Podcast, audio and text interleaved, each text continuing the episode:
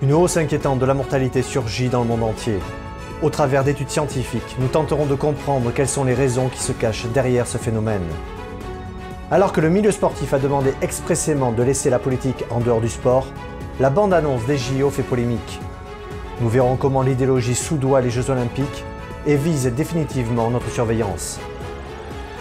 En l'espace de 20 ans, les technologies numériques ont réussi à capter l'attention des petits comme des grands. Source de profit pour les géants du web, elles confisquent notre temps, générant addiction et troubles d'attention, notamment chez les plus jeunes. Bienvenue sur Nouvel Horizon. Depuis 2020, une grande partie de la planète fait face à une surmortalité inquiétante. Depuis le mois dernier, les crématoriums français sont débordés à tel point que certains défunts ont dû attendre plus de deux semaines avant d'être incinérés. Interrogé par RMC, Jean-Pierre, qui s'occupe de deux crématoriums, a déclaré que c'est la première fois qu'on a un pic aussi important. C'est quelque chose d'exceptionnel. Pour éviter de faire attendre les familles trois semaines pour un défunt, il a débloqué 30% de créneaux en plus. Selon certains médecins, la cause de cette surmortalité, qui n'a même pas eu lieu pendant la pandémie de Covid-19, serait lié à la grippe et à l'encombrement des hôpitaux. Ça, c'est la situation de la France. Mais l'Europe entière semble touchée. Selon le site Euromomo, en 2022, les moins de 45 ans ont été victimes d'une surmortalité inquiétante. Comme vous pouvez le voir sur ce graphique des 0-14 ans, la courbe bleu clair, qui représente 2022, dépasse de loin les taux habituels. De même ici, pour les 15-44 ans, où la courbe de 2022, suivie par 2021 est bien plus élevé que 2020 et les chiffres habituels. Une question se pose alors. Quelle est la raison de cette augmentation de la mortalité dans cette classe d'âge? Chez certains experts, c'est silence radio. D'autres parlent d'un effet collatéral du réchauffement climatique. Mais en Allemagne, l'analyste Tom Lausen a révélé en décembre dernier des chiffres qui ont bousculé le Bundestag, l'Assemblée parlementaire allemande. L'analyste a obtenu et analysé les données de l'Association des caisses d'assurance maladie, la KVB, qui comprend 72 millions d'assurés. Ce qu'il en est ressorti est, disons, pour le moins déconcertant. Depuis début 2021, les morts subites ont été multipliées par 10 en Allemagne, passant de 830 en 2020 à plus de 9800 en 2021. Si ces chiffres vous laissent pantois, sachez que ce n'est que le début. Fin novembre dernier, une étude publiée par Peter Schirmacher, pathologiste en chef à la clinique universitaire de Heidelberg, a établi une corrélation entre les vaccins Covid et des cas de décès à la suite d'une myocardite. Schirmacher et son équipe ont découvert que 30% des personnes qu'ils ont examinées et qui sont mortes peu de temps après la vaccination étaient décédées à cause du vaccin. Selon les résultats, les cellules cardiaques des victimes auraient été attaquées par leur propre système immunitaire. Après ces révélations, Wolfgang Kubicki, le vice-président du Bundestag, s'est exprimé à ce sujet. Il a déclaré aux médias Welt que des autopsies devraient être menées chez ceux qui sont morts peu de temps après avoir reçu le vaccin contre le Covid. Il a aussi précisé qu'il est impératif d'enquêter sur un lien entre la vaccination, la myocardite et la mort. Sachez que la demande de Kubici n'est pas de créer une nouvelle mesure, mais simplement de respecter une mesure déjà existante, qui devrait systématiquement être appliquée. En 1999, le comité des ministres du Conseil de l'Europe avait émis une recommandation d'effectuer une autopsie dans différents cas comme lors d'une mort subite inattendue. Autrement dit, si des données manquent sur les décès post-injection vaccinale, c'est que des autopsies n'ont majoritairement pas été réalisées. Toujours au micro du média Welt, Kibici a déclaré que l'affirmation du ministre de la Santé Karl Lautenbach, selon laquelle les vaccins n'ont pas d'effet secondaire, est évidemment fausse. En Suisse, c'est une pétition lancée par le parti UDF et signée par près de 10 000 personnes qui réclament une enquête sur la surmortalité enregistrée entre janvier et septembre 2022.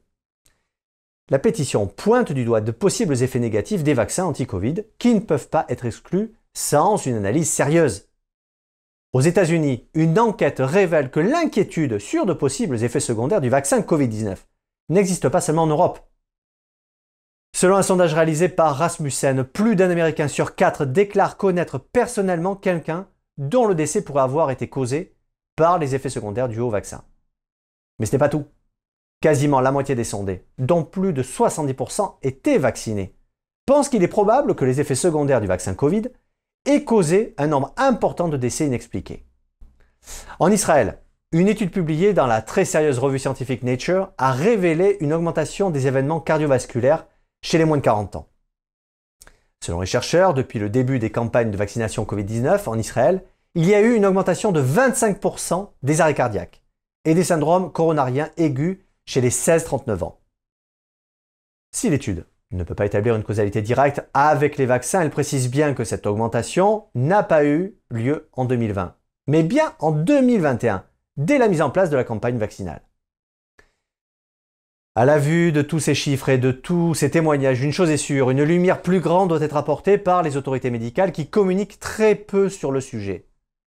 Cela permettrait peut-être d'identifier les différentes causes de cette surmortalité et apporter une réponse scientifique et politique claire. Alors que le milieu sportif a multiplié ses appels à ne pas politiser le sport, il semble que le comité olympique de Paris 2024 en a décidé autrement. Commençons par renverser sa mascotte, un sympathique bonnet phrygien pour voir tout ce qu'il contient. C'est Étienne Taubois, directeur olympique de Paris, qui donne le ton en annonçant d'emblée une nouvelle ère, celle de la responsabilité sociale et durable. Vous allez voir que ces propos illustrent parfaitement la campagne de promotion de Paris 2024. Dès la septième seconde, c'est une belle interface du drapeau LGBT qui passe furtivement, juste avant le drapeau tricolore. On retrouve des images d'archives qui s'intercalent avec un Paris contemporain en fait. Des féministes, à mai 68, jusqu'à la Révolution française. La leçon d'histoire donne le ton, jusqu'à l'inclusivité finale qui s'invite au menu de l'esprit de la fête.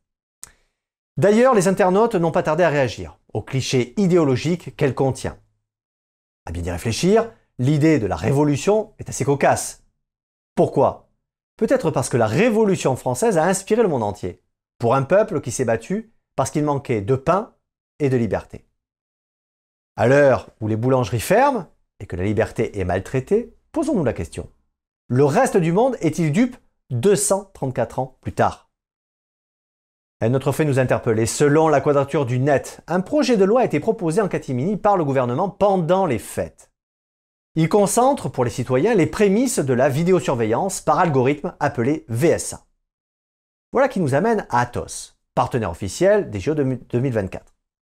Cette entreprise dont Édouard Philippe est un membre du conseil d'administration et leader français de la transformation numérique des grands événements depuis plus de 30 ans. Pour les JO de Paris, l'entreprise explique qu'elle va sécuriser numériquement les Jeux olympiques de Paris et prendre en charge la fourniture de produits et services de cybersécurité. Ainsi, elle couvrira la planification, la préparation et les opérations de sécurité. Une chance pour nous concernant la sécurité. Les données sensibles qui devaient être initialement hébergées sur le cloud chinois Alibaba ont été sauvées par la lucidité de la Cour des comptes. Les fichiers comportant un volume important de données personnelles et de données de l'État finiront peut-être gardés chez Atos. Nous voilà épargnés par des risques d'exfiltration à des fins stratégiques. Les bases de données des systèmes d'information olympiques ne risqueront pas d'être exploitées à des fins économiques ou d'espionnage. Selon les propos recueillis par l'AFP, l'organisation des JO chercherait à garantir les meilleurs standards en matière de protection des données, selon le règlement général européen sur la protection des données, autrement appelé RGPD. Les données seront donc chiffrées et rentreront dans le même cloud d'Atos que celui dédié aux contrats sécuritaires et militaires de l'État. Mais dessous toute cette sécurité apparente, les JO de Paris font émerger l'idée que ce méga événement sera une formidable opportunité pour mettre en œuvre l'accélération de politiques d'exception. En exemple, la nécessité de maintenir un ordre strict, voire une militarisation de l'espace public pour les JO deviendra in fine une nouvelle habitude, tout comme le QR code par exemple. Parce que selon vous, les millions investis pour de nouvelles caméras parisiennes vont-elles démonter après les Jeux olympiques? Selon toute logique, non. Selon le chercheur Jules Boykoff, ce phénomène d'accélération législative se compare à la théorie du choc de Naomi Klein. Un essai qui met en scène des chocs successifs assénés à une ou plusieurs personnes et qui finissent par accepter l'inacceptable. Cette loi déposée au Sénat pour les JO propose justement que la surveillance des algorithmes s'étende à une quantité d'autres événements sportifs, comme la Coupe du Monde de rugby pour 2023 par exemple. Alors la suite, vous l'imaginez. Les concerts, les marchés de Noël, les manifestations culturelles, bref, tout sera prétexte à analyser nos comportements susceptibles de mettre en œuvre des protocoles de répression. Maintenant, souvenez-vous des derniers JO à Pékin. Les médias pointaient le régime communiste qui a largement profité du Covid pour surveiller les sportifs. À ce stade, nous pourrions nous poser la question. Si la révolution française a inspiré le monde, serait-ce la révolution culturelle chinoise qui inspire aujourd'hui la France Chaque jour, les Français passent plus de 60% de leur temps libre devant les écrans, à échanger sur les réseaux sociaux, regarder des séries sur les plateformes vidéo, ou encore jouer, bien sûr, aux jeux vidéo. En fait, à chaque instant sur notre ordinateur, notre mobile, nous sommes exposés à une quantité impressionnante d'informations. Je vous livre ce constat. Figurez-vous que chaque seconde, 29 000 gigaoctets d'informations sont publiées dans le monde, soit plus de 900 milliards par an. Ainsi, en l'espace de 20 ans, le numérique a réussi à capter notre attention et s'est introduit dans tous les aspects de notre vie.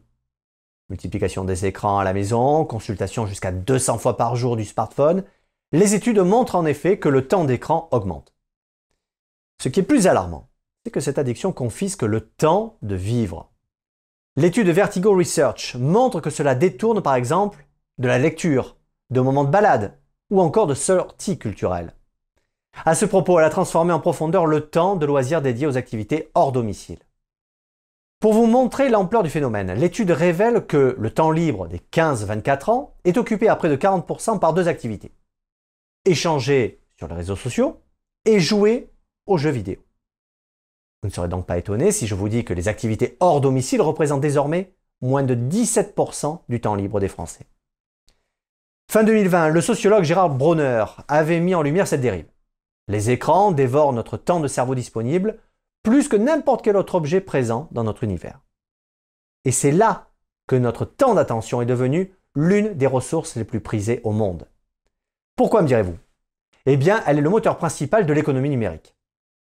Pour l'économiste Herbert Simon, notre passage d'une société pauvre en information à une société riche en information nous a plongé désormais dans une économie de l'attention. Elles sont au cœur des modèles économiques des grandes plateformes numériques, les GAFAM. En clair, ces plateformes nous laissent utiliser gratuitement leurs services, pas par bonté, mais parce que notre attention rapporte gros. Cette dernière permet d'engendrer des revenus publicitaires considérables grâce à une collecte massive de données revendues à des tiers.